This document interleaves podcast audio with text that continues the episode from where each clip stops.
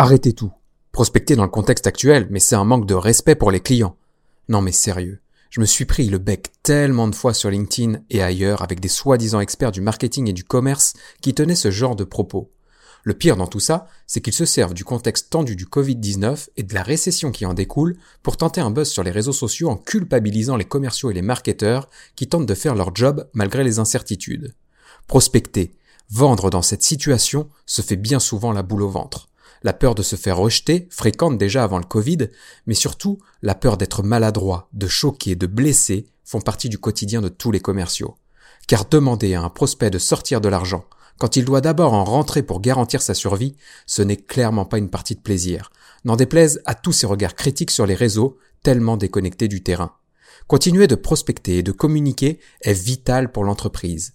Mais comment faire dans un monde post-Covid qui ne sera jamais plus comme avant? Comment prospecter et communiquer sans être intrusif? Comment être persuasif et conclure une vente sans être trop pressant? Plus globalement, comment moderniser votre stratégie marketing et commerciale pour répondre aux attentes d'un acheteur plein d'incertitudes? Pour répondre à toutes ces questions, j'ai le plaisir de descendre sur le terrain avec Olivier Guérin, spécialiste des mots de vente, mots M-A-U-X, passionné par le commerce depuis plus de 20 ans. Olivier est clair.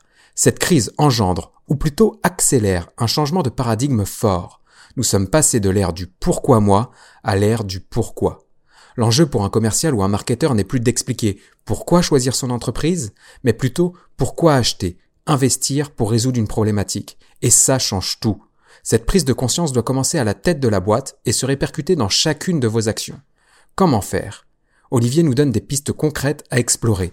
La clé réside dans votre habileté à transformer une émotion qui fige, comme l'anxiété ou l'incertitude, en une émotion qui pousse à l'action.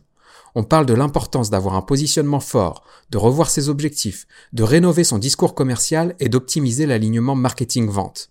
Avertissement. Ce podcast risque bien de vous remettre en question. Si vous n'êtes pas prêt à changer, ne l'écoutez pas. Mais si vous êtes arrivé jusque-là, c'est que vous êtes convaincu de l'importance de vous adapter et vous n'allez pas être déçu. Descendons donc sans plus tarder sur le terrain avec Olivier Guérin.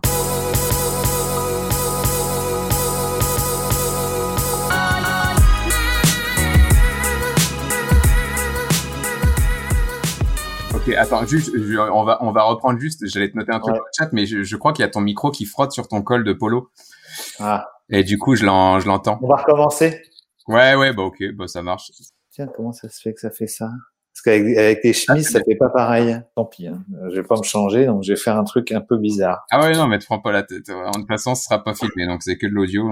Voilà. Et là, et là, c'est bon là? Eh ben, j'ai l'impression que c'est plutôt pas mal, ouais. Bon, donc on va recommencer. Allez. Cool. Bah alors du coup, euh, Olivier, avant qu'on démarre euh, notre échange autour du métier de commercial et surtout des difficultés que vont rencontrer euh, les commerciaux dans la situation difficile dans laquelle on est aujourd'hui, bah, je te propose que tu te présentes, que tu présentes ton parcours pour les personnes qui ne te connaîtraient pas.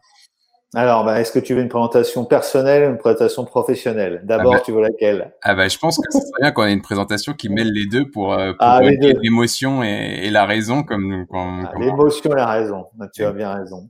Euh, alors, en fait, effectivement, bah, moi, si je fais, euh, si je suis, si je fais ce métier hein, d'accompagner les dirigeants, les équipes, leurs équipes commerciales pour être des meilleurs commerciaux, c'est parce que effectivement, il y a, il y a six ans j'ai pu, euh, j'ai décidé de me mettre à mon compte pour marier bah, les trois, euh, les, mes trois passions, enfin les trois recherches que j'avais. Donc c'était la vente, mmh euh, bien sûr, parce que c'est mon sujet de prédilection depuis maintenant 20 ans. C'est un vrai, une vraie passion. Euh, la formation, c'est-à-dire passer mon savoir un passeur de savoir, ça c'est quelque chose de très très très intéressant et euh, à titre personnel forcément c'est c'est quelque chose de très rémunérateur en fait. Hein, c'est aussi une rémunération. Moi je suis heureux quand je vois le sourire euh, euh, et la lumière qui se qui se fait dans les yeux de mes de, des participants à l'information. Bah, voilà c'est une partie de ma rémunération. Ah, carrément, je te comprends totalement là-dessus. Ouais, voilà. Et puis la troisième, bah, c'était d'être à mon compte, c'est-à-dire euh, d'être totalement indépendant, euh, bah, effectivement, c'est aussi un grand plaisir d'avoir monté mon entreprise et de voir qu'elle tourne et qu'elle fonctionne. Donc ça, c'est ça, c'est c'est ce que je fais à titre professionnel. Ok. Et puis à titre personnel, bah, je suis un expatrié, c'est-à-dire que je suis un Normand euh, euh, expatrié dans, dans le sud de la France par amour, hein, et je suis heureux que ma femme ait accepté une mission il y a six ans, un job dans le sud de la France, parce que ça a permis de me mettre à mon compte Euh, et effectivement, bah, c'est pour ça que je suis dans le sud euh, maintenant, avec ses avantages et inconvénients. Je me suis, on s'habitue à la chaleur, c'est ça que c'est ça le plus important. Ouais, Surtout pour un Normand comme moi, c'était un challenge, mais c'est bon. Ah oui, oui, j'imagine que j'imagine que l'adaptation a dû être un peu difficile de pas avoir de, de grisaille et de pluie pendant plusieurs jours. C'était très étrange. je te comprends, je te comprends. Étant normand, je vois exactement de, de, de quoi tu parles.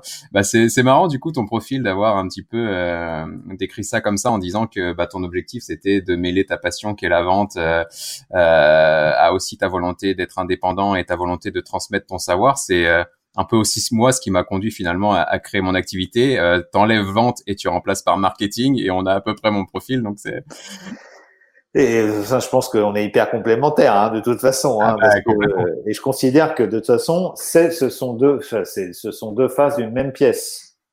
Ah oui, carrément. Mais euh, en plus, c'est, enfin, c'est, c'est assez, c'est assez marrant parce que euh, il y a, il y a peu encore sur LinkedIn, je publiais des choses et euh, il y a des personnes qui pensent que je suis commercial parce que bah, je présente l'importance du commercial, les process, etc., la manière de, de gérer une vente, pourquoi c'est important, les changements de comportement de l'acheteur moderne, en gros tout ce qu'on va aborder ensemble un peu ce matin euh, dans ce podcast.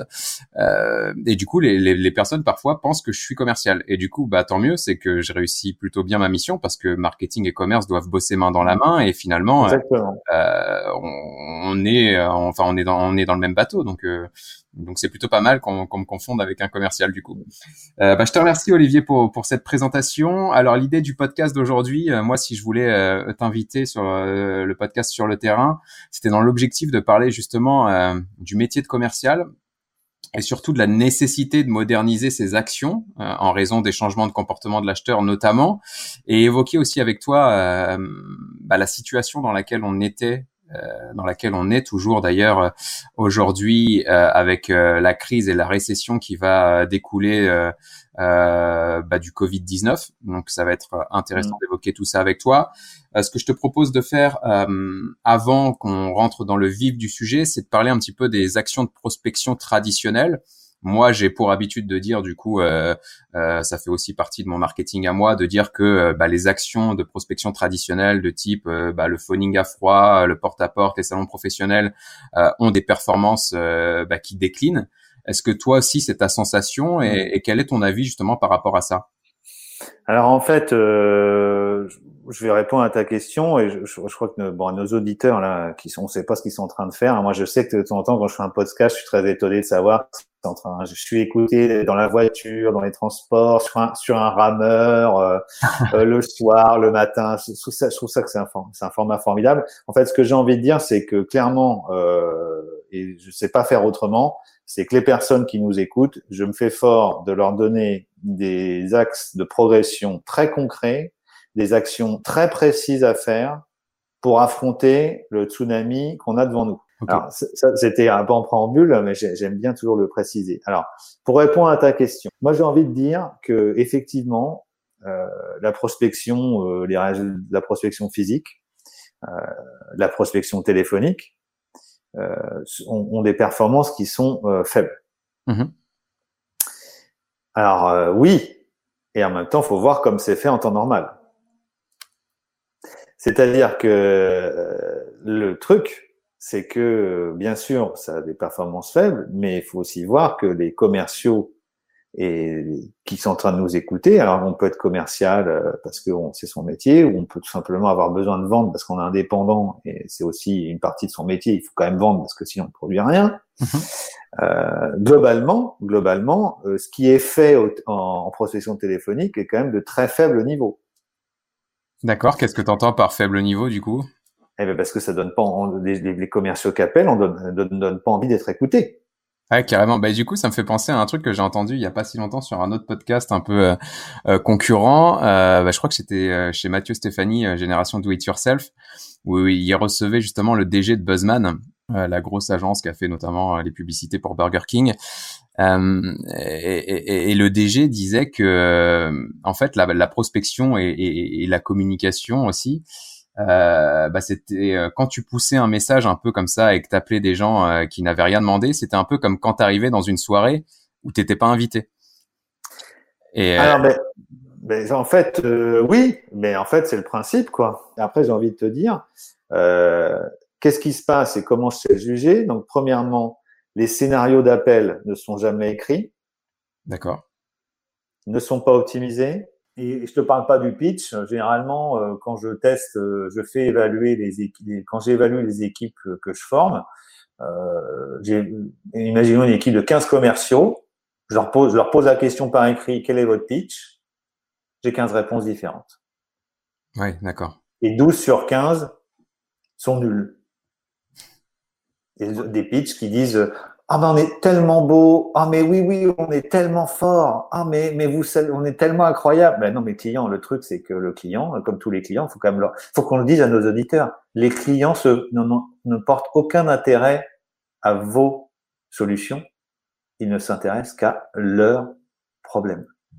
Exactement. Mais ça, c'est un, un, point ultra important et je pense que ça va être aussi l'élément central de, de notre échange d'aujourd'hui parce que finalement, euh, si je reprends un peu mon histoire de tout à l'heure euh, euh, du DG de Buzzman qui dit que la prospection commerciale ou, ou la publicité, c'est arriver dans une soirée dans laquelle t'es pas invité.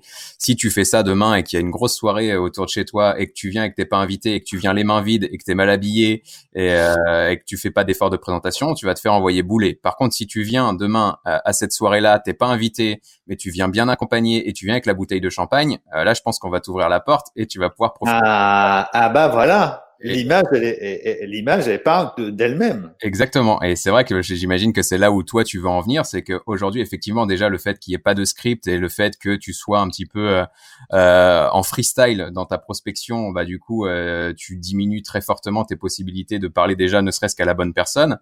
Mais euh, derrière, même si tu arrives à parler à la bonne personne, si euh, bah, t'as pas de valeur à apporter et que tu fais que de parler de toi, bah ouais, je m'en fous, j'ai autre chose à faire, quoi. Euh, du coup, pour avancer, euh, Olivier, j'aimerais qu'on revienne un petit peu justement sur cette notion euh, bah, d'apporter de la valeur et un peu euh, amorcer ce switch en fait entre plutôt que de parler de soi et de vendre quelque chose, bah, parler des problématiques de ton prospect pour pouvoir plutôt le mettre dans une posture de lui d'achat plutôt que de lui vendre quelque chose. Et c'est vrai qu'il y a une nuance ici qui, moi, me semble importante. Euh, si on revient sur ce point-là, euh, j'ai envie de te poser une question un peu toute bête, mais pourquoi on est dans cette situation aujourd'hui? J'ai forcément moi mes hypothèses, mais pourquoi euh, bah, le fait de pousser de l'information et de parler que de soi pour vendre des choses, ça ne marche plus aujourd'hui, alors que ça fonctionnait a priori dans un monde que j'ai peut-être pas connu, mais il y a quelques quelques années. ben en fait, j'ai envie de dire, je pense que ça, c'est ça le vrai, le vrai changement en fait. Hein, le vrai changement, c'est que globalement, dans le monde d'avant, parce qu'il faut parler du monde d'après, hein, mais le monde d'avant c'était vendre le pourquoi moi. Mhm.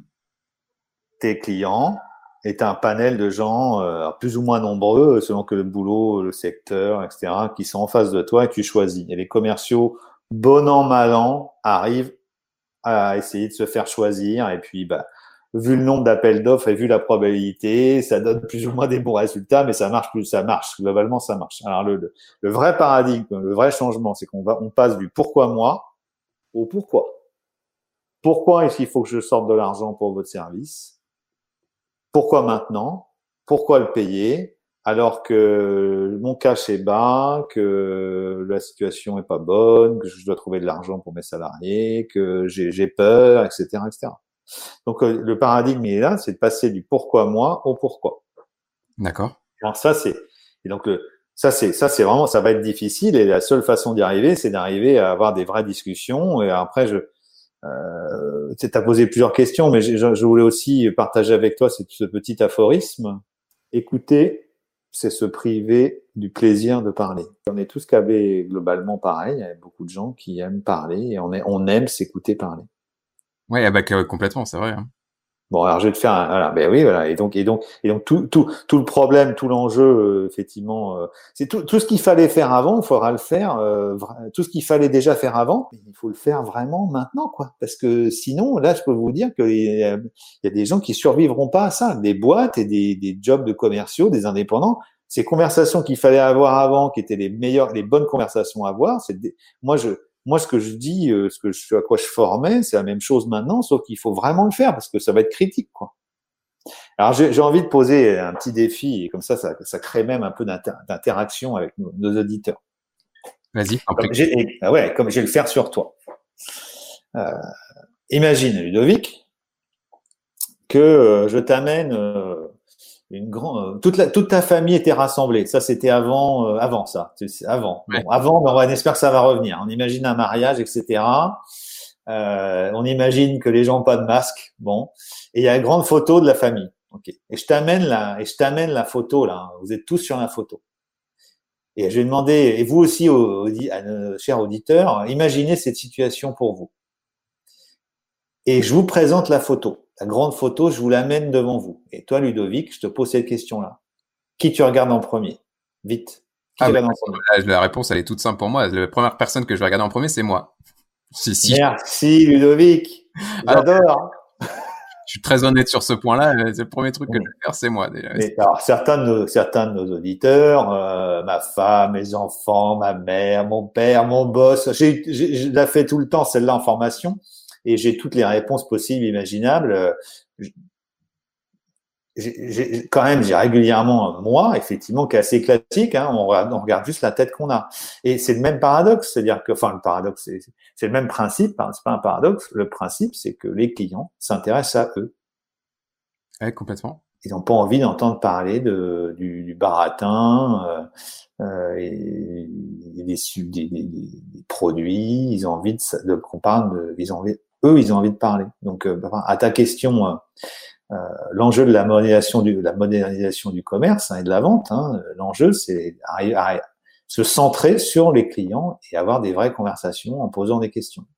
Bah du coup, si on revient un petit peu sur ce que tu disais à, l'instant sur le fait qu'on était passé finalement d'une ère du pourquoi moi à l'ère du pourquoi, pour moi, la nuance entre les deux, c'est finalement qu'il y a un besoin d'éducation supplémentaire aujourd'hui, ne serait-ce que pour faire prendre conscience à ton prospect que ah. tu es dans une situation très compliquée ou que tu as une problématique qui est essentielle et que tu vas devoir la résoudre parce que sinon ça t'empêche de générer euh, peut-être des opportunités commerciales ou d'avancer dans le bon sens en tout cas. Tout ce travail d'éducation là, euh, selon toi, comment il doit être fait aujourd'hui? Est-ce que c'est le travail justement du marketing de mener cette éducation via des actions de création de contenu, etc., comme toi tu peux le faire sur ton blog ou comme nous on le préconise et qu'on le, on le met en pratique chez nos clients, ou est-ce que c'est aussi un travail d'éducation qui doit être mené de, enfin par le commercial, imaginons qui prospecte toujours à froid, parce qu'on on va pas se mentir, euh, c'est pas euh, le marketing digital qui va te permettre d'arrêter de prospecter euh, comme tu le fais encore jusqu'à aujourd'hui. La prospection, elle est encore importante. Il faut continuer de chercher et de chasser un peu les clients. Euh, mais euh, du coup, enfin, est-ce que le, le, commercial a un rôle à jouer dans cette éducation-là? Enfin, Comment tu vois l'éducation? Oui, oui. Bah, en fait, euh, je pense que c'est tout, tout le sujet de l'entreprise, c'est-à-dire que et le marketing doit aussi être câblé comme ça. Il doit enfin arrêter de penser produit. Ah ben clairement, ouais, ça on a. en fait, ça, doit commencer même à la tête de la boîte. En fait, je comprends que les dirigeants, ils trouvent superbe leur boîte, superbe leurs produits, et ils sont quoi ils, ils sont contents de leur réussite. Mais les clients, c'est pas ça qui les intéresse. Tu vois, le, le, dirigeant, il trouve que sa boîte est, est super, et donc il a. D'ailleurs, euh, certains dirigeants parlent beaucoup de leur boîte. D'ailleurs, souvent des dirigeants, faut pas trop les sortir face à des clients parce que c'est bon. Généralement, ça se passe pas très bien euh, pour plein de raisons. Mais outre le fait que bon, bref, c'est pas le sujet. Euh, et d'ailleurs, les dirigeants sont aussi des, des, des, commerciaux, souvent pour beaucoup de PME. C'est quand même eux qui tiennent une bonne part du portefeuille, hein, quand même. Hein. Mmh. Plein, d'entreprises, c'est eux qui tiennent. Hein, euh, et, et, et, en fait, euh, le, ça doit commencer par cette prise de conscience que, ben, effectivement, on a beau avoir trouvé sa boîte formidable, on a beau, euh, on a beau la trouver géniale, mais c'est, pas pour ça que les clients bossent avec nous. Donc ça, ça commence par la tête. Ensuite, le marketing, ben, il doit avoir ça en tête. C'est-à-dire que moi, j'ai souvent envie de dire, euh, est-ce que le marketing euh, a posé tiens, des trois questions fondamentales de base et les a écrites sur un papier Quels problèmes euh, sont résolus chez nos clients grâce à nous? Quelles opportunités sont générées Et quelles douleurs l'entreprise enlève alors, la douleur étant plus forte que le problème, le problème étant juste un peu technique, la douleur étant plus viscérale, là, dans l'émotion, quoi.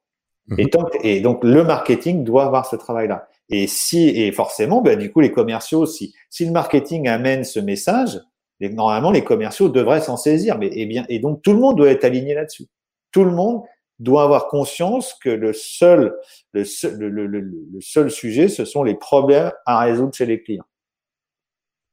On est d'accord. Bah, c'est l'alignement, en fait, j'ai envie de dire.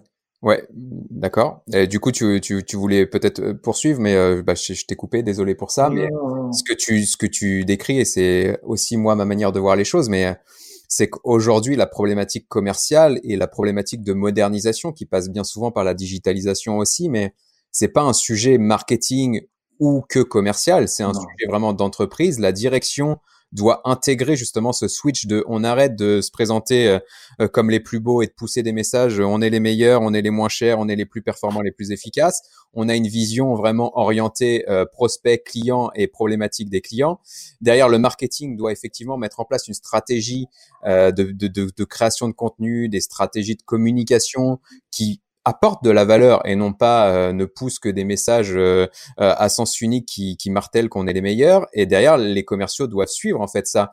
Et, et d'ailleurs, c'est une problématique que moi je rencontre souvent sur le terrain, qui est le nom du podcast, mais euh, on arrive assez facilement, malgré tout, à faire comprendre au marketing cet enjeu de d'amorcer de, ce switch et de parler euh, euh, du client et non plus de soi-même. Le marketing, je pense, le comprend assez bien. la direction, c'est peut-être un peu plus problématique parce qu'il y a toujours la pression du quotidien qui fait que bah, je dois générer du chiffre, je dois vivre. Ah. ouais, je comprends, mais bon, est-ce qu'on va le faire? Mais d'ailleurs, j'ai l'impression que c'est un peu plus compliqué pour les commerciaux et, euh, et je pense que c'est aussi lié à la pression du quotidien finalement. Mais euh, nous, ça nous arrive souvent de mettre en place des actions marketing qui vont dans le sens de que tu as décrit tout à l'heure. Mais derrière, le commercial qui reprend la main, notamment sur les leads qui ont été générés sur Internet, bah va avoir son discours que tu présentais en introduction en disant bah salut, je suis Kevin, euh, je propose tel et tel service, on est les meilleurs parce que ceci, cela, cela. Et du coup, il y a une rupture en fait entre l'expérience que tu as pu proposer en ligne ou en tout cas d'un point de vue marketing et l'expérience que tu proposes d'un point de vue commercial. Bah, potent... bah, bon, j'aurais pas de mesure pour arriver à, identifier le décalage entre ce que, à quel point le marketing et le commerce sont déphasés, mais enfin, c'est vrai que souvent ils sont déphasés. Euh, bon, moi, j'ai quand même souvent l'impression que le marketing est très câblé produit et moins un problème du client, quand même. C'est l'impression que ça me donne. Mais et d'ailleurs, euh, les équipes commerciales le sont, mais enfin la plupart. Enfin, c'est c'est tellement naturel d'avoir envie de parler de soi, en fait. Ah oui, mais complètement, c'est clair. Et ça, c'est le vrai changement, c'est le vrai changement, euh, c'est le vrai changement. Mais enfin, tout, rien, rien, rien de tout cela n'est neuf.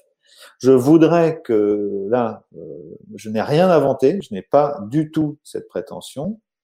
Euh, 500 ans avant Jésus-Christ. On est à Athènes, mm-hmm. sur l'Agora. Et tu sais de qui je vais parler? Bah, Je t'en prie. Dis-moi. C'est Socrate. Oui. Socrate, euh, un, ça, son, son, esprit est très vif. Euh, à la base, il n'est pas, il est, pas philosophe. Hein. À la base, il est potier. Hein. Euh, et il se pose des questions en fait. Et puis, et puis, et puis il va commencer à réfléchir. Il va aller, il va aller interroger, il va interroger les militaires sur qu'est-ce que c'est l'art de la guerre, les politiques, qu'est-ce que c'est la vie dans la cité, etc. Et il va obtenir des réponses on ne peut plus floues en fait. Et c'est, en fait, c'est pas un questionnement qui va se rendre compte que, bah, effectivement, qu'il il, a mis le problème, il a mis le doigt là où ça, où ça faisait mal, c'est ce que tu disais, effectivement.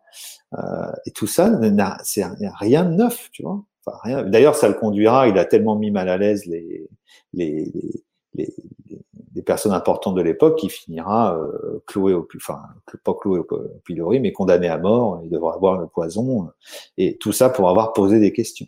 Alors, on n'est pas là pour les commerciaux parce qu'en en fait, euh, généralement, parfois, on me, donne, on me, dit, mais oh, mais tu te rends compte si je pose des questions, euh, comment je vais être vu, c'est une agression, etc.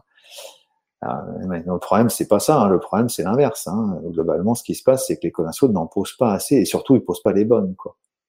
Carrément, mais ça du coup c'est un truc que moi je vois aussi euh, euh, souvent, bah du coup dans notre prospection à nous et du coup quand on le met en place aussi chez nos clients, euh, nous dans notre séquence et on pourra reparler peut-être process un peu plus tard, mais on a justement un rendez-vous spécifique au cours duquel on fait que poser des questions. Et à chaque fois, sans, quasiment 100% du temps, le prospect ressort de ce rendez-vous-là complètement euh, euh, embrouillé, enfin euh, stupéfait, qu'on ait fait que parler de lui, qu'on lui ait que posé des questions, mais qu'il sache toujours pas ce qu'on fait aujourd'hui. Mais est-ce qu'il est embrouillé ou est-ce qu'il est heureux qu'on soit intéressé à lui? En soi, il est heureux, mais il est ah, voilà. parce que c'est, il est choqué il est choqué parce qu'il n'a pas l'habitude d'avoir autant d'attention et il n'a pas l'habitude euh, euh, bah, qu'on lui fasse euh, un, un, réel interrogatoire plutôt qu'un qu'un discours ah. à sens unique au cours duquel on présente nos solutions, quoi. Clairement. Alors effectivement, il faut pas que ça soit un interrogatoire. C'est ça tout l'art de la. en fait, c'est l'art de la conversation. C'est ça. C'est un art universel euh, poser des questions, euh, donner l'impression de, bien écouter, et même le montrer d'ailleurs, le prouver, euh, et, effectivement pour que ça ne devienne pas un interrogatoire, mais bien une conversation. De toute façon, le penchant naturel de l'homme étant de d'aimer s'écouter parler, le fait de poser des questions, bah, c'est comme ça que les gens vont être contents. Ça c'est très clair. Euh, c'est toute la difficulté, c'est que effectivement, euh, Tiens, j'ai envie de raconter cette histoire. Euh, c'est un directeur général, euh, euh, Étienne, qui, a un client. avant qu'on travaille ensemble, je lui, ai posé, la question, mais qu'est-ce que vous pensez des commerciaux qui viennent vous voir, Étienne? Et il me dit, bah, c'est pas compliqué. La plupart, ils, viennent, ils ont quelque chose à vendre. Il est directeur général d'une boîte, une belle boîte qui est dans le tourisme. Ben, c'est pas compliqué. Hein. De toute façon, euh, les commerciaux qui me viennent me voir, la plupart, 9 sur 10, ils ressortent de mon bureau, ils savent pas quels sont mes, mes problèmes, à quel point ils sont impactants et pourquoi il faudrait les résoudre. Ils ne n'en savent rien. Je vous laisse méditer sur, euh, sur ce, et, j'ai pu le vérifier moult et moult fois. Je voulais, là, je pense que ça va faire assez, ça va piquer, hein, nos auditeurs, hein, je vous préviens tout. Je sais que ça pique, il faut en prendre conscience, hein, parce que on peut pas, on peut, vous pouvez pas, on peut pas changer sans prendre conscience de, ce qui se passe dans l'entretien. Et si vous le faites déjà, bah, c'est super, bravo, euh, changez rien, c'est top. Oui, complètement. Mais euh, du, du, coup, c'est vrai que c'est un, c'est un réel enjeu et il est important et j'aime bien et je suis totalement aligné avec toi parce que c'est ce que je répète aussi souvent, c'est que il y a rien de nouveau là-dedans. C'est-à-dire que c'est depuis toujours, depuis que l'homme existe, depuis Homo sapiens, en fait, finalement, euh, euh on, on, est comme ça. On aime parler de nous. Euh, enfin, les, les, concepts psychologiques qu'on utilise dans le marketing et, la, et, le commerce sont les mêmes. Ça n'a pas changé. Je mmh. pense cependant que ça s'est mmh. accentué bah, pour trois raisons ah. euh, principales. C'est que bah, déjà il y a Internet et forcément euh, t'es passé euh, d'une ère où l'information était difficile à avoir et que c'était toi qui l'apportais à une ère où l'information elle est disponible quand on en a envie, quand on en a besoin et dans le meilleur contexte possible pour nous. Ça c'est le premier point. Le deuxième point c'est aussi que la concurrence forcément s'est accrue avec tous ces leviers là. Et le troisième point qui va nous amener aussi un peu sur le, le, le sujet de notre échange d'aujourd'hui, c'est que la situation est de plus en plus tendue avec les différentes mmh. récessions qu'on a pu vivre et aussi bah du coup la récession qu'on va vivre avec la crise du Covid-19. Donc ces trois éléments là font que euh, euh, je pense que cette euh, nécessité de parler des problématiques des clients, euh, de les éduquer et euh, de leur apporter de la valeur pour les convaincre, ah. enfin pour gagner leur confiance tout simplement. Je pense que là maintenant, autant c'était encore peut-être qu'une option il y a quelques années et encore, j'ai même envie de dire et encore, mmh. mais encore, c'est une obligation et comme tu le disais tout à l'heure, si on fait pas ça, euh, bah, euh, la pérennité de l'entreprise peut être engagée finalement. Je, je, sais pas quoi rajouter à ce que tu viens de dire. Enfin, je bois du petit lait, voilà, c'est tout. c'est une, c'est une évidence que il faut arriver à, il faut, il faut, faut clairement arriver à augmenter le niveau de jeu. C'est-à-dire que euh, on peut pas. Le, les sites web disent tellement de choses déjà sur le produit, le service, qu'à un moment donné, le, le, commercial, il doit arriver avec de l'information en valeur. Il doit, il doit, il doit partager les expériences de certains autres de ses clients. Il doit donner tous les tous les retours possibles euh, de ce qui se passait. Il doit mettre en lumière les difficultés potentielles à, à le faire. Euh, par, à mes clients, par exemple, quand, quand je leur explique que je vais évaluer leur force de vente, à un moment donné, je leur explique les tous les tenants aboutissants. Je dis tout. Mmh Même les choses un peu désagréables. Mais il faut arrêter, il faut arrêter de prendre des, comme des, des, des acheteurs, entre guillemets, les personnes qui achètent, hein, donc qu'elles soient dirigeants ou, ou simplement donneurs d'ordre, enfin, la personne qui achète, faut arrêter de les prendre pour des benets, quoi. Enfin, on ne vit pas dans le monde de Mickey. On sait très bien que, par exemple, quand on achète un produit ou un service, potentiellement, il peut même y avoir des difficultés. Euh, euh, voilà, mais il faut parler d'arrêter. Enfin, j'ai envie de prendre cette image euh, aussi de la transparence dans la vente parce que T'es déjà allé au restaurant en allant voir une note sur TripAdvisor, Ludovic Ah bah euh, c'est ce que je fais dès que je suis dans une ville que je connais pas. Euh, honnêtement, je, je, regarde restaurant sur TripAdvisor ou Google Avis et je vais prendre euh, clairement la meilleure note pour euh, avoir une chance d'aller dans le meilleur restaurant de la ville, clairement. Alors, mais tu regardes quand, alors tu regardes la meilleure note, mais imagine qu'il y a, qu'il y ait, qu'il y ait que 20 avis à 5 étoiles et un autre où il y a 150 avis à 4, à 4,3. Tu prends lequel? Euh, là, je, là, tu me poses. Une... Je pense que j'irai vers le, le, le, restaurant qui a le plus d'avis. Généralement, d'ailleurs, les études de vente, généralement, c'est ce qui se passe. En fait, d'ailleurs, euh, est-ce que tu as déjà regardé quand tu regardes euh, des avis, les avis les plus mauvais? Est-ce que tu, est-ce que c'est les premiers que tu regardes?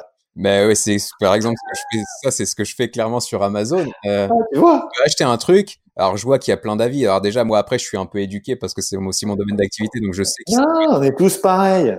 Mais c'est vrai que le premier truc que je fais, c'est que je regarde les avis un étoile, je clique dessus et je les lis, quoi, clairement. Voilà. Et là, tu te rends compte que le gars, c'est, c'est, c'est un avis, enfin, quelqu'un qui a, bon, et tu te dis, ouais, bon, ok, laisse tomber, euh, ça a l'air bien, la plupart des gens sont bien, mais tu regardes souvent ça. Donc, faut arrêter de croire que quoi que vous vendiez et que vous vendiez des machines qui nettoient de la moquette, euh, du service marketing, que tout s'est passé toujours comme sur des roulettes ou de la formation.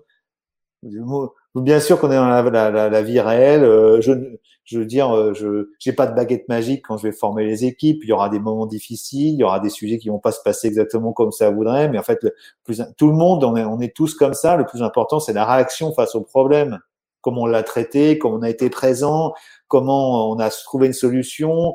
Euh, celui qui vend des produits, il a pas tout en stock. C'est une, une évidence. Mmh. La question, c'est c'est pas vraiment euh, euh, euh, d'avoir tout en stock, c'est dire ok, bah là notre client, bah oui, c'est vrai que tel tel truc, bon, on avait eu des difficultés, bon ben du coup on s'est réconfiguré, on a fait ci ça, on a réussi à livrer, et puis finalement ils ont réussi à trouver. Et tout est reparti. La vraie vie, quoi, faut faut arrêter de croire faut arrêter de croire qu'on vit dans le monde des télétoobies. Hein. Je veux dire, c'est pas la, c'est pas la vraie vie, quoi. Euh, dire que tout va bien, quoi. Que soyez, il faut être transparent, quoi, par rapport à ça hein, aussi. Bon, ça, j'ai rajouté une autre, une autre notion que j'aime, j'aime bien, mais, mais effectivement, euh, je reviens à celle que tu disais, la valeur, apporter de la valeur, et donc apporter de l'information que le, que les clients euh, n'ont pas en fait, apporter des, des informations que euh, et du change là où il y en a, enfin voilà et j'aime beaucoup ce que tu as dit tout à l'heure, faire prendre conscience de l'acuité du problème. Euh, parce que si, si d'ailleurs il y en a pas, bah il n'y a pas de vente. Et puis tant pis, on passe à un autre. C'est ça qui est intéressant. Ah oui, complètement. Mais euh, du coup, c'est ouais, c'est bah, hyper intéressant tout, tout ce que tu viens de dire, euh, notamment euh, bah, la transparence. C'est clair que c'est essentiel pour gagner la confiance des prospects et donc les convertir en clients. Et euh, et le fait de regarder les problèmes en face et de savoir y répondre, c'est là tout l'enjeu finalement d'avoir tes process, d'avoir tes scénarios et de tout documenter justement pour anticiper et savoir quoi répondre dans telle et telle situation. Et c'est vrai que quand on n'a pas ça et qu'on appelle un peu la fleur au fusil et qu'on se prend un, argument, un contre-argument, etc., bah derrière pour rebondir, ça peut être très très compliqué.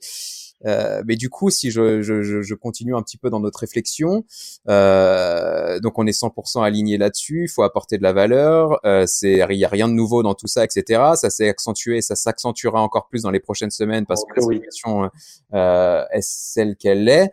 Euh, mais pourquoi, selon toi, du coup, puisque finalement le problème n'est pas nouveau, pourquoi euh, la majorité des commerciaux et la majorité des marketeurs et la majorité des DG, j'ai envie de dire la majorité des entreprises finalement, mmh.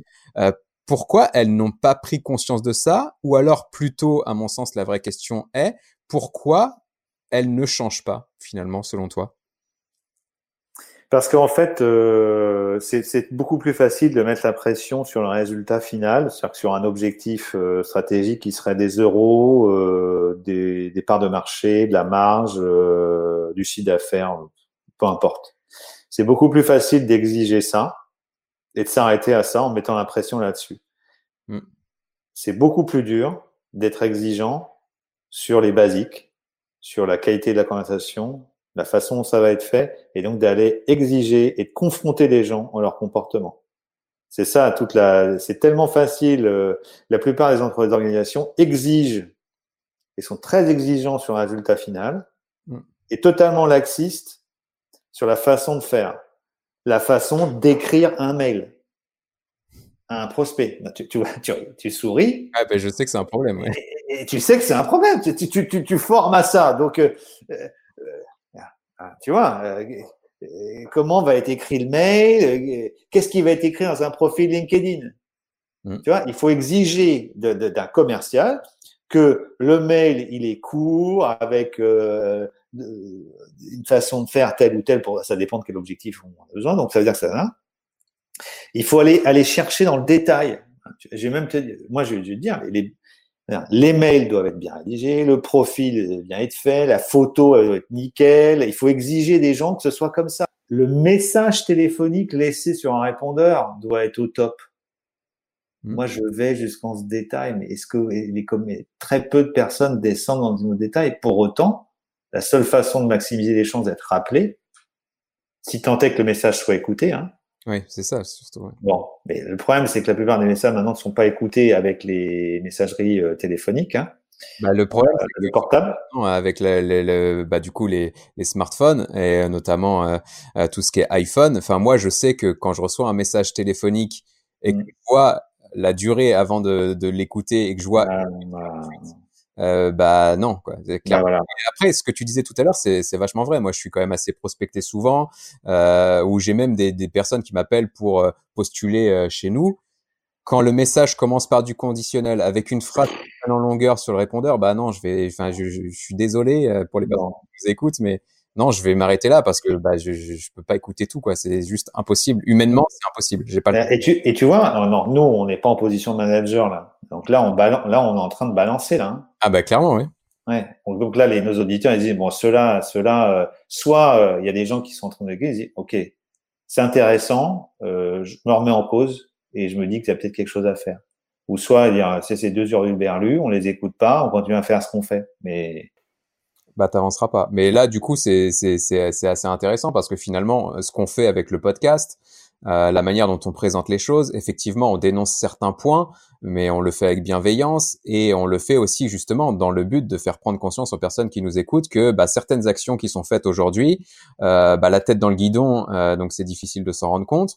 Bah, en fait, elles ne sont plus adaptées au comportement de l'acheteur et euh, il y a des choses à changer et que si euh, bah, les commerciaux n'ont pas conscience qu'il faut mmh. changer, bah, ils changeront pas et du coup, bah, ils peuvent même arrêter d'écouter le podcast tout de suite parce que finalement, on leur apportera pas de valeur puisqu'ils vont continuer à faire euh, ce qu'ils font au quotidien. Et, euh, et, et c'est un peu finalement ce que le commercial doit faire aussi avec ses prospects, c'est-à-dire que euh, bah, le positionnement, ne serait-ce que pour retenir l'attention, doit être fort et, euh, et, il faut accepter, à mon sens, et c'était aussi un peu une question que je voulais te poser, donc je profite de, de cet échange pour te la poser dès maintenant, mais euh, moi je suis convaincu que euh, pour bien prospecter, pour signer des clients, il faut avoir un positionnement fort et un positionnement clivant.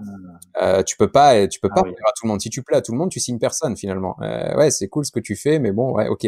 Quand tu as un positionnement clivant, les gens, euh, bah, clairement, certaines personnes qui nous écoutent vont dire, euh, euh bah eux, euh, ces deux charlots, euh, ils racontent des trucs, ils savent pas de quoi ils parlent, et machin, ils vont passer à autre chose. Bah très bien, pas de problème. J'ai eu le cas sur un podcast que j'avais enregistré avec José Lito justement, qui est, qui est à Montpellier comme toi. Ouais, bah ça j'adore, ouais, j'adore. Et ben, mais il y, a un gars qui nous a dit, bah, j'ai l'impression d'entendre deux frustrés du marketing qui savent pas générer du retour sur investissement.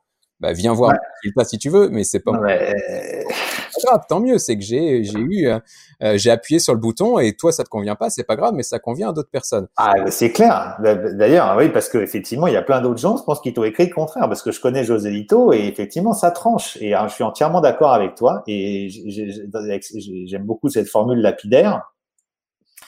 Celui qui n'a pas d'ennemis n'a pas d'amis. Mmh ouais. C'est juste. Mais moi, je l'ai compris il y a peu, tu vois, ça, finalement. Non, mais je te rassure, hein, euh, je te rassure. Euh, moi, ça m'a, pendant des années, euh, pendant des années de ma vie de commercial salarié, j'ai eu une approche totalement, j'avais, j'ai envie de dire, molle, en fait. Et pourtant, j'avais des bons résultats, mais qui étaient, qui, clairement, une approche qui n'était pas percutante comme maintenant je le suis. Et là, j'invite vraiment les commerciaux que je forme à, à vouloir à, trancher dans le vif, quoi. De toute façon, il faut sortir. Alors, la difficulté, effectivement, et on y revient, c'est-à-dire que le temps d'attention euh, des acheteurs, il est hyper limité. Mmh. Hein?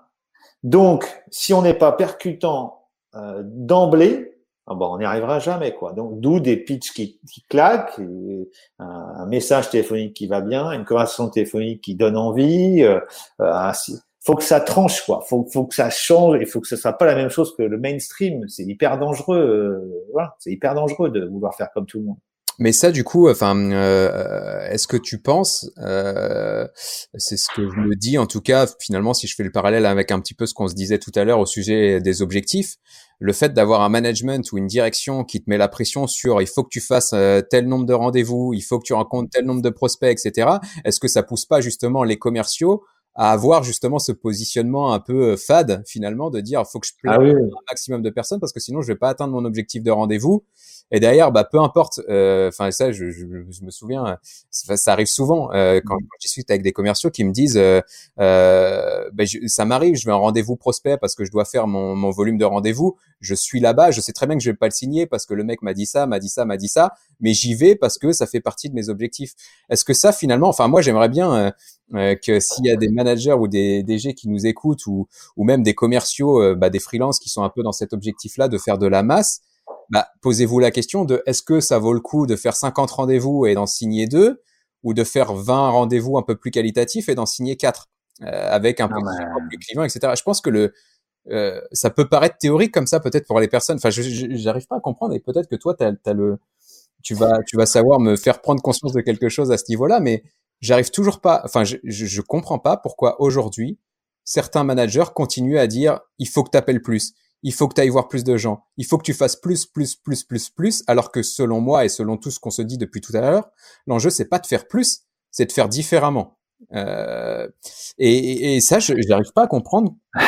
Certains ne prennent pas conscience de ça en fait. Parce que en fait, euh, parce que on revient sur la, juste ce que tu disais tout à l'heure. Euh, c'est tellement plus, c'est facile de mettre euh, la pression sur des métriques, euh, et, et alors que c'est beaucoup plus dur d'exiger des comportements.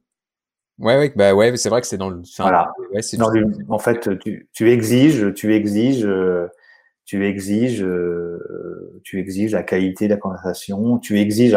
Si on parle de prospection, déjà, faudrait-il déjà exiger? Voilà, c'est pour ça.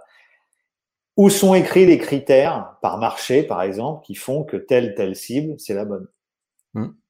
Où, où, était, où sont écrits les 100 prospects idéaux clients, idéaux de la boîte? Ils sont écrits où? Par exemple, souvent, j'ai du mal à le trouver, tu vois. Ah ben pareil, moi je fais le travail de persona que, que tu connais sans doute très bien et, et, les auditeurs connaissent ce mot-là. Enfin, s'ils nous suivent, c'est que j'en parle tellement souvent que maintenant c'est familier pour eux. Mais, mais, c'est vrai quand on pose la question de qui est votre client idéal, ben ouais, moi je pense que c'est comme toi. J'ai pas de réponse ou alors j'ai une réponse tellement large que ça a pas de sens. C'est euh, ben, moi je vise les PME B2B ou je vise les entreprises en B2B. OK, mais je te parle de ton client idéal, pas pas un segment de marché. Le client avec lequel tu as envie de travailler et le client surtout ou le prospect avec lequel toi en tant que commercial t'aimes parler parce que tu sais que ça va être constructif parce que tu sais que ça va avancer. Voilà, il faut euh, à quel niveau de hiérarchie dans la boîte, euh, dans quel secteur d'activité, dans quelle région, euh, dans, dans, dans des, des, critères, il y en a des centaines, hein, dépendant d'activité. Enfin, de... Et ça, ça doit être écrit et ça doit être réfléchi effectivement. Et donc déjà, faut commencer par ça. Et, et, tant et tant et tant et tant qu'on n'a pas et tant qu'on n'a pas éclusé cette liste de 100 de 100 prospects idéaux, bah ouais non mais c'est c'est pas une question d'en avoir. En fait, c'est pas une question d'en avoir 500 euh, des prospects. Il faut déjà commencer par les 100 premiers et d'en traiter 10 par semaine. Déjà, t'en fais 10 par semaine? 10 mmh. par semaine, comme un mort de faim, jusqu'à temps d'avoir une réponse euh, ou un rendez-vous. Mais 10 par semaine, ça veut dire 100, euh, les 100 ils sont traités en 12 semaines. Vais être gentil, tu vois.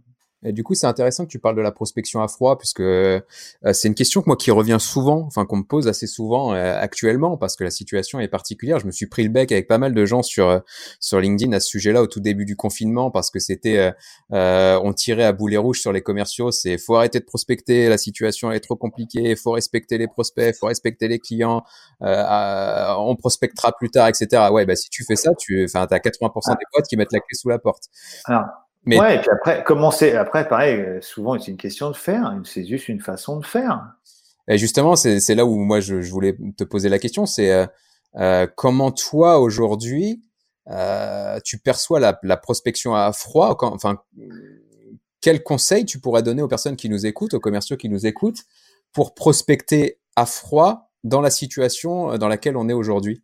Ah bah de toute façon, c'est sûr qu'effectivement, bah, la première des choses, c'est s'entraîner. Il va falloir s'entraîner à sonner juste, hein, parce que parce qu'il va falloir être hyper bon, hein, parce que ça va ça se joue sur pas grand chose. Hein. La prospection se jouait déjà pas grand chose avant, ben là, elle se joue, elle se joue encore, encore plus difficile, que la résistance va être un peu encore plus forte. Hein. J'ai envie de dire. Euh, euh donc la première, bah, de toute façon, il, il, faudra faire tout ce qu'il y avait. Il faudra vraiment une bonne fois pour toutes que les profils LinkedIn soient à jour, avec des photos qui donnent envie et qu'ils parlent des clients. Hein, une fois de plus, il faudrait déjà commencer par ça déjà. Non mais combien de photos pourries? Combien de titres euh, idiots, enfin ou tellement bateaux que ça n'a aucun intérêt? Alors moi je ne parle pas des commerciaux qui veulent, qui considèrent que LinkedIn c'est leur profil et qu'il faut surtout pas qu'ils mélangent travail et c'est un choix. C'est pas de les gens, ils veulent pas euh, avoir de variable à la fin de l'année, c'est leur choix, c'est pas le mien. Moi, ça ne me dérange pas. Chacun fait ce qu'il veut. Celui qui nous écoute, là encore, là, il sait qu'il se fait un peu secouer en écoutant ce podcast. S'il a envie d'être crédible, il faut avoir un, profil LinkedIn, par exemple, euh, qui parle des problèmes du client et qu'est-ce qu'on résout. Parce que de toute façon, c'est une avant, si on a un message téléphonique, eh bien en fait, euh, le truc, c'est que la personne va très vite googliser. Ah bah clairement, oui. Et donc, la carte de, la carte de, la première chose, si on, on, tombe sur un profil LinkedIn en, en règle générale, bon, bah, paf, on va très vite savoir si on a envie de rappeler ou pas. Ah, ben, clairement. Donc, il faut commencer. Il faut faire le tout. Bah, et, et, et, effectivement, bah, par mail, ça veut dire qu'il faut avoir des, des mails aussi qui, qui soient des, des, Alors les mails, les mails, les mails qui font qui font dealing et qui parlent de jeu, jeu, jeu, où ça commence par jeu à toutes les phrases. Bon, c'est pareil, ça, c'est poubelle. Oui. Hein donc le, le, fait de demander de la recommandation aussi, ça c'est impératif dans la période actuelle parce qu'il y a que comme ça vous pourrez arriver à ouvrir des portes plus facilement. Donc ça c'est le, le, mélange de l'ancien et du nouveau. Donc effectivement, puis à un moment donné, il faut téléphoner et il faut vraiment téléphoner quoi. Il faut arrêter de se contenter de, de, de, de virtuel. Hein souvent, je, quand même, je demande à la personne, est-ce que c'est le bon moment de se parler Et là, si la personne te dit, parce que finalement, c'est l'objection qui va revenir assez souvent, euh, j'ai vu ça passer sur un post LinkedIn, euh, mm. euh pareil, d'une personne qui s'offusquait d'être prospectée. Je, peux comprendre, hein, je peux comprendre. Mais euh, comment elle est prospectée? Elle l'a pas dit. Ah, elle était mal prospectée, sans doute. Ah ben voilà. Mais par contre, son objection, c'était, bah, est-ce que vous pensez que j'ai pas autre chose à penser en cette période que votre problème, que, que, enfin, que votre, votre à vous. Qu'est-ce que tu réponds à cette objection? Donc en fait, alors là effectivement, bah, il faut être, il faut être très clair que euh, en termes de alors, il faut bien se mettre dans la peau. On est des clients qui sont, on est tous pareils dans la période dans la période qu'on a devant nous. Il y a quatre comportements majeurs euh, qui vont euh, qui sont euh, qui, qui, qui, vont se retrouver. Donc le premier, c'est que les acheteurs vont avoir tendance à vouloir supprimer le superflu. Deux, ils vont vouloir réduire les dépenses sur ce qu'ils consommaient à l'heure actuelle. Donc, diminution de la facture sur les postes à l'heure actuelle. Trois, ils veulent réduire les risques mmh. au sens large. Sanitaire, euh, approvisionnement, euh, solidité de la boîte, peu importe. Risque, tous les risques pour leurs collaborateurs, pour leur business, ils veulent réduire les risques. Okay oui. quatre, ils veulent faire comme tout le monde. Il suffit de repenser aux scènes de guerre dans les rayons de papier toilette. Oui, c'est clair. Bon.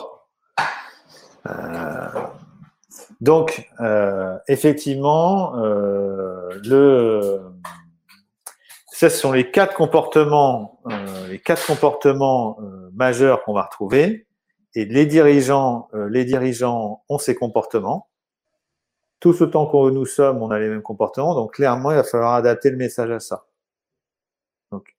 il, faut, il va falloir adapter les messages. C'est-à-dire que appeler pour dire euh, je vais vous aider à faire croître votre chiffre d'affaires euh, et euh, et vous allez voir, on va péter les compteurs cette année. Ça, ça va pas le faire. Ça, c'est fini, ça. Hein. Mmh. En fait, donc l'enjeu, c'est de parler du contexte du client et plus de ses solutions. Et ce qui m'amène au point euh, que je voulais aborder avec toi, qui est le sujet des émotions. Euh, on est beaucoup à dire, et je sais que tu le dis parce que je l'ai lu sur ton blog aussi, que la décision est prise de manière émotionnelle et ensuite elle est justifiée de manière mmh. rationnelle plus tard pour se rassurer et pour euh, et pour finalement peut-être éviter de d'avouer que en fait on prend des décisions euh, Tout à fait. pour aller prendre et, euh, et, et, donc ce point-là, je, mais je pense qu'il il va être d'autant plus important dans la situation aujourd'hui parce que les dirigeants ils ont peur, ils sont stressés, ils sont euh, ils sont anxieux, etc. Enfin, il y a plein d'émotions dans leur tête. Ah oui. Et du coup, bah, est-ce que qu'est-ce que tu penses de ça, toi? Enfin, Ah non, mais très clairement, euh, voilà, la, la, la, il faut avoir des discussions, euh, ce que j'ai envie de dire, empathiques, mais attention, empathique, il y a la bonne et la mauvaise empathie. La bonne empathie, c'est quand je cherche vraiment à comprendre, quand je m'intéresse sincèrement et honnêtement à mon client pour l'aider. La mauvaise empathie, c'est quand on accepte les faux fuyants du client. Quand il va dire ouais bon bah écoutez c'est pas le moment de me prospecter, euh, euh, j'ai autre chose à penser. D'accord euh, si, vous êtes convaincu que vous pouvez l'aider, euh, bah, je, comprends bien, monsieur client, que vos, vos intérêts, euh, que la situation actuelle soit compliquée. J'en parlais à un de vos confrères qui a la même chose que vous dans tel domaine. Par contre, il me disait que pour tel sujet, il imaginait que ça pouvait être impactant. Et vous, comment vous comment vous allez gérer tel truc? Bah Forcément, faut que ce soit un truc relié à ce que vous vendez. Il hein. ne faut pas que ce soit un truc totalement déconnecté. Bon, bon, eh bien forcément là, la prospection elle change totalement. C'est-à-dire que le, le, le, le mindset, l'état d'esprit pour, euh, pour, pour prospecter, il doit être celui-là. Et c'est ma définition de la vente. J'ai revu une vidéo que j'ai fait il y a trois ans dans, dans le hall d'Orly. D'accord. Dans un hall d'embarquement d'Orly et ça m'a fait marrer parce que d'abord euh, c'était cool parce qu'avant on prenait l'avion et on, était, on faisait des, on bougeait et tout. Bon pour la planète c'est peut-être pas super mais bon du coup euh, quand même on allait voir des clients en vrai. Ça, ça je trouve ça chouette. Euh, mais euh, je disais dans cette vidéo déjà à l'époque que vendre c'est c'est ma définition de la vente. Hein. Après je suis c'est ma définition je suis pas le seul à le dire. Hein. Ouais peut-être des mots un peu différents mais c'est s'intéresser sincèrement et nettement aux personnes qui sont en face de vous pour les aider. Mmh vous faites, et, après, vous, quand on a, quand on est câblé comme ça, on a forcément une conséquence intéressante. Euh, peut-être que c'est, euh, peut-être d'ailleurs, faut accepter le fait, il faut aussi accepter le fait qu'il n'y aura pas de, euh, il n'y aura pas de, de vente directement. Hein. Faut l'accepter. C'est peut-être pas tout de suite, mmh. mais c'est pas grave. C'est pas, ah bah, si on, bah on passe au suivant, puis on continue avec cet état d'esprit chevillé au corps, de dire que moi je me déplace, c'est pour aider mes clients. Ouais, mais je pense que c'est tout, c'est tout l'enjeu finalement de, de, de, de, de ce qu'on se dit aujourd'hui et, et, et l'enjeu de la prospection finalement, c'est que pendant très très longtemps, euh, le commercial en fait était assis en face du prospect ah. et, euh, et, en fait ils n'étaient pas dans la même équipe. L'enjeu aujourd'hui et surtout dans la mmh. situation actuelle et comme tu le dis très bien, c'est de démontrer à vos prospects que vous êtes dans la même équipe que lui et que votre but, c'est de l'aider à atteindre ses objectifs, c'est de l'aider à résoudre ses problématiques et c'est d'avancer ensemble dans le même sens. Et une fois qu'on a fait ça, qu'on a réussi à finalement euh, à, à, insuffler ce, ce sentiment d'être dans la même équipe, ben là c'est pareil, c'est un concept psychologique ultra fort. Enfin, c'est quand on est dans la même équipe, forcément, euh, on a confiance l'un envers l'autre parce qu'on mm. va dans le même sens. Et du à partir du moment où on a la confiance, bah d'ailleurs, effectivement, on peut convaincre plus facilement et persuader surtout le client euh, de bah, de d'avancer avec nous, quoi. Bah, en fait, et puis oui, bah, je suis entièrement d'accord avec ce que tu dis et je reviens sur ce que tu dis des émotions euh, parce que à un moment donné, peut-être nos, auditeurs ont besoin de très concret. En fait, la seule façon de, de savoir d'arriver à ces émotions, il faut arriver à poser les bonnes questions. Mm. Et je, vais t'en donner quelques-unes, tu vois, euh, que je, que je partage comme ça à la volée. Euh, une, question, une question de début d'entretien. Monsieur client, monsieur prospect, euh, qu'est-ce qui fait que vous avez réservé 45 minutes, une heure pour me parler aujourd'hui? Tout de suite, direct, dans, direct dans le dur le baratin sur euh, le beau temps, machin, on s'en fout. Hein, c'est pas le sujet, quoi. Faut, faut, très bien, faut revenir au fait. Hein, c'est d'ailleurs c'est un principe euh, journalistique. Hein, euh, dans les dans les reportages, direct, tu balances l'information choc, quoi. Oui. Hein, imaginons un accident de train le journaliste, il écrit pas, bon, bah, alors le train, il est parti à 15 heures de la gare de Rennes en direction de Saint-Malo, et puis à Combourg, il y avait un passage à niveau, euh, le train était bleu, et puis, bah, il y a la voiture qui est, voilà. Non, il dit, euh, il dit trois morts, euh, trois morts en passage à niveau de, de l'angoisse à Combourg. Puis après, il raconte le truc. Bon, bah, c'est pareil en vente. Direct, il faut direct, direct, il faut le, la pépite, quoi. Et donc, des questions du type, pourquoi est-ce que vous avez réservé euh, une heure dans votre agenda pour me recevoir? Pourquoi est-ce qu'on se voit aujourd'hui? Euh, Comment ça vous impacte? Depuis combien de temps? Qu'est-ce que ça vous a coûté? Euh, Combien de nuits de sommeil Tu vois Combien de nuits de sommeil? Combien de perspectives ratées? Combien d'angoisses? Qu'est-ce que vous avez manqué? Qu'est-ce que ça vous empêche de faire? Carrément. Mais là, là, du coup, c'est vraiment, euh, c'est vraiment intéressant. Et finalement, on voit bien que euh, dans ce que tu décris, le, le scénario finalement de vente, il est divisé un peu en, en deux parties. Tu as la première partie où effectivement, tu vas lui faire ressentir l'émotion négative dans laquelle il est. Euh, et aujourd'hui, ça va être vraiment primordial euh, de faire ça. Alors de le faire avec empathie, de le faire avec bienveillance. De, bien le faire, hein, parce que c'est ça qui est difficile. Hein. Ah bah c'est pas facile. Hein. C'est là où je pense on peut pas faire semblant. C'est-à-dire que si on n'est pas transparent, si on n'est pas authentique, ça sera forcément maladroit, ça sera agressif, ça sera ça sera pas bon. Mais l'enjeu c'est de faire prendre conscience à votre prospect que la situation actuelle, la récession dans laquelle on va être avec le Covid, euh, elle va générer des émotions négatives chez lui et de mmh. progressivement lui faire prendre conscience, on est toujours dans l'éducation et la prise de conscience, que vous, avec votre solution, et vous en tant que personne, vous allez l'aider à transformer cette anxiété en enthousiasme, en motivation, pour atteindre de nouveaux objectifs, pour avancer, pour sortir grandi de la crise, etc., etc. Et en prenant conscience, finalement, le prospect, en prenant conscience, quand on dit que la prise de décision, elle se fait sous le coup de l'émotion, c'est quand le prospect arrive à se rendre, enfin, prend conscience que son émotion négative pourrait se transformer en émotion positive grâce à vous. Et à partir de là, il va vous faire confiance et il va signer avec vous. Et derrière, il aura ce, ce process de rationalisation qui dit, bah, je l'ai choisi lui parce que c'était le meilleur, ou parce qu'il a telle référence, ou parce qu'au niveau prix, il est bien placé, etc. Mais ça, ça viendra après. Et la problématique aujourd'hui, c'est que le, le commercial, quand il arrive, euh, surtout dans une crise comme le Covid-19, en disant, euh, on est les meilleurs, on est les moins chers, on est les plus productifs, il arrive avec les arguments de rationalisation qui viennent. Ah, et du coup, ah, faut jouer sur l'émotion. Et c'est, ça peut paraître, c'est vrai que ça peut paraître euh, très abstrait de la manière dont on le présente, mais finalement, posez-vous vos questions. Quelles sont les émotions négatives que ressentent aujourd'hui vos prospects vis-à-vis de la situation actuelle? Pourquoi ils les ressentent? Quelles sont les problématiques qui, qui accentuent ces émotions-là?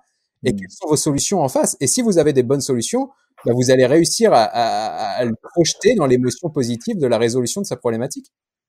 Je ne peux pas mieux dire. Je suis entièrement d'accord avec ce que tu dis. c'est effectivement les les faits, euh, il va falloir être, il y a les molos avec les faits et les données, etc. dans la présentation. Il faut s'intéresser aux gens et la, prospection doit être faite comme ça. Quoi. C'est-à-dire que quand je disais tout à l'heure qu'il faut modifier les messages, euh, il faut les messages. Les messages, ça va être, euh, on peut vous aider à réduire euh, les, le poste, euh, on peut vous aider à tel poste de dépense, on peut vous aider à, tel, tel ou tel risque. Euh, voilà, ça c'est ça c'est les messages qu'il faut passer. Hein, voilà, effectivement. Et sur et, et, puis surtout, pour que ça marche, il va falloir être clair que il va falloir parce que c'est les, les, acheteurs ont en tête de réduire les dépenses superflues. Et eh bien donc, il va falloir être très clair qu'il va falloir enlever toute notion potentielle que vos produits et services sont superflus. Hein. Ah bah clairement. Il faut clairement, euh, là c'est le conditionnel, si on y revient. Le, les, les, tout ce qui est, tout ce qui pourrait éventuellement passer pour être superflu, il faut tout, enfin tout doit, enfin faut, faut en enfin un message indispensable, quoi que vous vendiez. Mais c'est là tout l'intérêt d'avoir des process, des séquences de, de messages, des, euh, des scénarios qui soient documentés, parce que finalement, aujourd'hui, on est dans une situation pleine d'incertitudes. Vos prospects, sont pleins d'incertitudes. Et si vous, vous arrivez en n'étant pas sûr de vous et en émettant des conditions, en utilisant le conditionnel, en ayant des messages qui supposent que peut-être que machin et qu'on est peut-être une solution pour vous, etc., bah en fait, vous apportez pas la certitude suffisante au prospect pour le rassurer et le convaincre d'avancer avec vous. Et c'est déjà, c'est clair. On en revient au positionnement de tout à l'heure finalement, d'avoir un positionnement fort, clivant et d'expliquer qu'avec nous ça se passe comme ça, comme ça, comme ça, et on arrivera là parce qu'on sera passé par tel checkpoint, on rassure la personne en face dans une situation très bah, pleine d'incertitudes, comme je le disais à l'instant. Mais c'est exactement ce que vont rechercher vos prospects aujourd'hui. C'est des certitudes dans un monde plein d'incertitudes, tout simplement. Voilà. Bah, par exemple, euh, voilà, effectivement, tu vois, bah, j'étais en train d'y penser, tu vois. Par exemple, euh, je, pensais fiche de référence euh, client ou témoignage client. Mm-hmm. Il y a que trois trucs à dire dans une fiche client. Dans une fiche, il y, a, trois, il n'y en a pas, il y en a pas 36, il y en a trois. C'est dans quelle situation était le client, dans quelle situation était, quel problème il avait, mm-hmm. quel problème il avait et comment ça le touchait comment ça lui coûtait, depuis combien de temps, qu'est-ce qu'il avait essayé avant qui n'avait pas marché, enfin, ce que, dans quelle merde il était, quoi, pour, être, pour faire clair. Dans quel problème, dans quelle situation de difficulté il était. Deux, qu'est-ce que vous avez fait? Vous avez fait ça, ça, ça, ça et ça. On a fait ci, on a commencé par ça, on a bien fourni ça, on a réfléchi tant de temps, on sait rien, peu importe. Trois, c'est quoi le résultat? Mmh il avait ça comme problème, on a fait ça, et voilà comment ça marche mieux. Bon, mais c'est basta. Hein. C'est les seules, c'est les seules choses qui qui a à dire. Hein. Ça, ça, ça, ça, ça permet d'avoir une, une vraie projection. De, les clients, ils comprennent de quoi on parle, euh, ils, ils savent où je projeter. Terminé. Ça marche, cool. Bah du coup Olivier, euh, bah, je te propose qu'on passe à la phase conclusion. Du coup, j'ai ah quelques questions pour pour qu'on finisse, mais en tout cas c'était c'était très clair et je pense qu'il y a, enfin ce qui est ce qui est bien avec euh, notre échange, c'est que tu as apporté pas mal de euh, bah, de points très très concrets. Donc il y a des pistes d'action. J'avais promis. Hein. Ouais, mais c'est bien parce que du coup le podcast s'appelle Sur le terrain et c'est justement dans le but d'apporter des conseils pragmatiques et, mmh. très opérationnels. Donc on était bien dans le sujet. Euh, du coup pour la phase de conclusion, euh, bah, une question que je voulais te poser euh, euh, est-ce que tu as un livre de référence en fait qui, qui te sert de bible un petit peu pour pour ton métier de commercial à nous proposer? La Bible, la Bible, hein, c'est un nom qui, c'est un bouquin que j'espère que tu as, que, je sais pas si quelqu'un l'a déjà cité, et je sais pas si tu l'as déjà lu, hein, mais c'est Dale Carnegie. Hein. Euh, non, je l'ai pas lu moi. Alors, alors là, c'est pas possible. Hein. Heureusement que je suis là. Heureusement que je suis là. Heureusement, heureusement. D'ailleurs, heureusement que les auditeurs sont encore là. Alors, il y a un... Dale Carnegie a écrit un bouquin dans les années 20 qui s'appelle Comment se faire des amis et influencer les autres. Ah oui, ça me parle, effectivement. Mais oui, non mais le titre ne rend absolument pas grâce à ce livre dans lequel les grands principes de vie sont écrits. Ils sont valables pour toutes les situations familiales, amicales, associatives et bien sûr professionnelles. Tout est écrit. Alors les exemples datent un peu, hein, parce que il parle de Maurice Chevalier ou, ou de Schwab ou de Rockefeller. D'accord. Mais peu importe c'est un bouquin qui est gratuit sur Deezer en audio hein, quand même. Hein. Faut quand même bien, tu vois, il suffit de chercher euh, Dale Carnegie. Les principes de base de la prospection, de la relation en vente sont tout tout écrits. C'est un bouquin qui a 100 ans, tout a déjà été écrit. Donc ce bouquin-là est incontournable.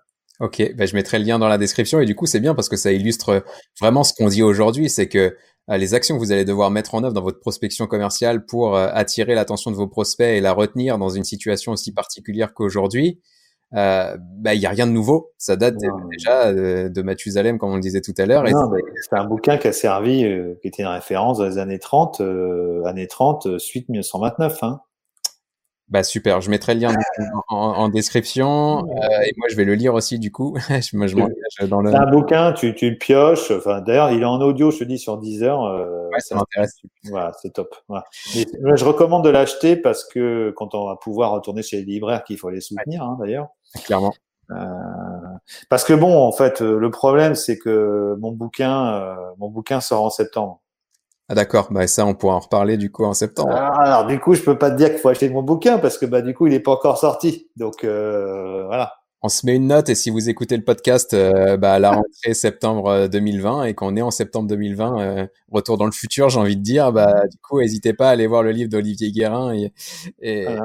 et, voilà. Alors du coup, une question que je pose à tous mes invités dans la phase conclusion de, de sur le terrain, est-ce qu'il y a une personne que tu me conseillerais d'inviter bah, pour avancer, pour suivre notre échange euh, sur le podcast? Alors, euh, tu pourrais. Moi, je trouve, un, je trouve que c'est quelqu'un de formidable. Euh, c'est mon coach, mon coach en rhétorique. D'accord. Il s'appelle Victor Ferry. Eh ben, je vais te couper tout de suite puisque du coup, Victor Ferry, je l'ai déjà interviewé euh, il y a oh. quelques jours, donc c'est cool. Bah super. C'est pas. Je ne savais pas. Ah ben non, bah ça c'est pas grave parce que du coup, tu pouvais pas le savoir parce qu'à l'heure, pour toutes les, les, personnes qui nous écoutent, euh, à l'heure où j'enregistre le podcast avec Olivier, le podcast avec Victor, Victor Ferry n'a pas été publié, mais au moment où je diffuserai le nôtre et donc au moment où vous l'écoutez aujourd'hui, euh, le podcast de Victor Ferry euh, est déjà disponible. Donc, bah, du coup, tu me tends une perche euh, parfaite pour dire à tous nos auditeurs qui ne l'auraient pas écouté d'aller écouter effectivement le podcast de Victor Ferry. C'est top. Euh, ouais, bah c'est top parce qu'on a abordé justement ces questions d'émotion, ces questions de, de, prise de décision, et on a évoqué avec lui notamment la différence. Et je pense que c'est aussi un enjeu pour tous les commerciaux et même tous les marketeurs qui nous écoutent parce que c'est lié. On, le disait tout à l'heure, c'est un même métier maintenant et ça va fonctionner forcément dans, dans les années à venir. Mais Victor décrit très bien la différence entre convaincre et persuader. Mm. Convaincre quelqu'un euh, ne va pas signifier qu'il va passer à l'action. Par contre, quand tu le persuades vraiment, euh, qu'il est persuadé, là il va agir, il va vouloir changer, il a pris conscience de quelque chose. Et la différence, elle est, elle est vraiment importante. Et du coup, dans le podcast que j'ai enregistré avec Victor, que je vous encourage à aller écouter, on explique très concrètement comment justement persuader plutôt que convaincre. Donc bah du coup, tu me tends une belle perche euh, et je te remercie. Mais c'est bien, je savais pas que tu le connaissais. Donc euh. ah bah oui, oui, moi je connais très bien. Hein. Ouais, vraiment, on bosse ensemble. Je, oui, mais je quelqu'un de formidable, beaucoup de fonds, euh, beaucoup de détails. Et en fait, il faut aussi s'apercevoir d'une chose. Euh, en fait, on parle à peu près tous de la même chose, euh, simplement sous des angles un petit peu différents. Ouais, mais que ça paraisse. Mais c'est marrant, du coup, le monde. Mais c'est vrai que le monde est petit, hein, finalement. on se retrouve. Hyper intéressant. Bah, je te remercie du coup pour la recommandation. Donc, voilà, donc il faut aller écouter le podcast de Victor Ferry avec toi. Eh ben, exactement. Voilà ce qu'il faut faire. Et c'est, la bonne prochaine étape aussi pour passer à l'action. Euh, exactement. Derrière, et je te remercie pour ça du coup. Et ma, ma dernière question pour conclure vraiment cette fois le, le ce numéro de sur le terrain, où est-ce qu'on peut te retrouver du coup pour poursuivre euh, ah bah, j'ai, fait un peu de teasing tout à l'heure. Hein, euh, voilà, il faut aller sur mon blog www.lesmotsdevente.fr. Les mots M-A-U-X Exact, je mettrai. oui, parce que je ne me suis pas présenté tout à l'heure comme ça, mais moi, je suis spécialiste des mots de vente. Mhm. Tous les gens qui ont mal aux ventes, pour qui ça se passe pas bien, Ouais, oui, oui, c'est. un jour, je me rasais, j'ai pensé à ça. Hein. Donc, bon, bah, me demande pas comment, pourquoi, mais. quand on se rase qu'on a les meilleures idées, hein, je crois. Bon, voilà. Hein. Et, euh, et donc, en fait, euh, là, j'ai écrit 120 euh, articles euh, en un peu moins de trois ans. Donc là, il y a de la, il y a, de la matière. Hein, faut, faut être clair. Ok. Euh, ça donne aussi. Alors, bien sûr, moi, je travaille avec aussi des outils spécifiques Mhm. en formation, qui est, je avec un partenaire américain, il s'appelle Objective Management Group, qui est le leader mondial des évaluations en compétences en vente. D'accord. Et grâce à ça, je peux faire le bilan factuel des équipes et vraiment mettre le doigt là où ça va bien, mais bien sûr là où ça fait mal et ce qu'il va falloir changer pour que ça aille mieux, quoi, bien sûr. Ok. Voilà, donc on me retrouve là. Après, j'ai mon site aussi, mon entreprise. J'ai une entreprise qui est plutôt une entité de facturation, parce que c'est Bridge Développement, c'est aussi mon site où on peut retrouver, on peut avoir même une version d'essai de, de l'évaluation dont je vous parle. Euh, voilà, peut-être que tu pourras le mettre dans les notes du podcast, peut-être, hein, euh, du coup. Et alors, j'ai un bonus. Ah bah vas-y, je t'en prie. Un bonus pour, pour les auditeurs, pour tes auditeurs. Euh, mon livre blanc. D'accord, super. Sans, questions pour vendre. Ok, bah je, je, tu me donneras le lien et je l'inclurai dans la description du coup sans questions, euh, enfin c'est une extenso, hein, des questions comme celles que j'ai pu partager, donc euh, des vraies questions que tu poses aux gens et où, avec lesquelles tu as des vraies réponses, hein, et pas les questions faibles euh, du genre comment vous êtes organisé, on s'en fout ça, c'est pas intéressant ça. La question c'est qu'est-ce que vous avez comme problème à résoudre? Ça marche. Et donc du coup ça, ce serait, et ça, ça je le conseille, ça a déjà été acheté et chargé plus de 3000 fois, ça plaît. Bah super, bah du coup je mettrai le, lien dans la description et je vous encourage à aller télécharger le livre blanc d'Olivier. Olivier, je te remercie beaucoup pour notre échange d'aujourd'hui. C'était vraiment sympa. On a vraiment abordé tout un tas de choses et il y a plein plein d'éléments à retenir euh, euh, dans ce podcast, notamment de préparer les choses. On, arrête de prospecter en freestyle euh, la fleur au fusil et on prépare ses, ses, ses, pardon et on prépare ses scénarios de vente, on prépare ses, scripts, on documente ses process. C'est hyper important, ne serait-ce que pour bien anticiper les objections, les problématiques qu'on pourrait rencontrer dans sa prospection. On travaille aussi notre profil de client idéal. C'est important pour comprendre ses problématiques, son contexte et pour pouvoir poser les bonnes questions et aussi apporter les bonnes réponses à ses problématiques et à ses besoins. C'est essentiel. Et surtout, euh, bah, finalement, j'ai envie de dire, et tu pourras compléter, mais que la vraie chose à retenir aujourd'hui euh, de ce qu'on s'est dit, c'est surtout dans la situation actuelle, arrêtez de parler de vous et parler de vos prospects. Tout est dit. Tout est dit. Bah, je te remercie Olivier. Je te dis à très bientôt. Euh, je mettrai aussi le lien de ton profil LinkedIn si des personnes. Oui, je raconte beaucoup de choses sur LinkedIn. Effectivement, c'est un endroit où on peut vite voir ce que je raconte et, euh, je partage beaucoup de choses aussi pragmatiques. Et ben voilà, ça marche. Bah, je te dis à très bientôt Olivier et puis bah, encore pour tout cet échange. Bye. Salut. Et voilà, on est sorti du terrain. J'espère que ce numéro vous aura plu. Si vous êtes arrivé jusque-là, je pense que oui, non? N'hésitez pas à vous abonner sur votre plateforme de podcast préférée pour ne pas manquer le prochain numéro et à me soutenir en me laissant quelques étoiles si le cœur vous en dit. Vous pouvez me retrouver sur les réseaux sociaux si vous souhaitez poursuivre l'échange et sur mon blog ludosln.net sur lequel je publie chaque semaine des articles autour de la digitalisation marketing et commerciale. Merci pour votre écoute et à très bientôt.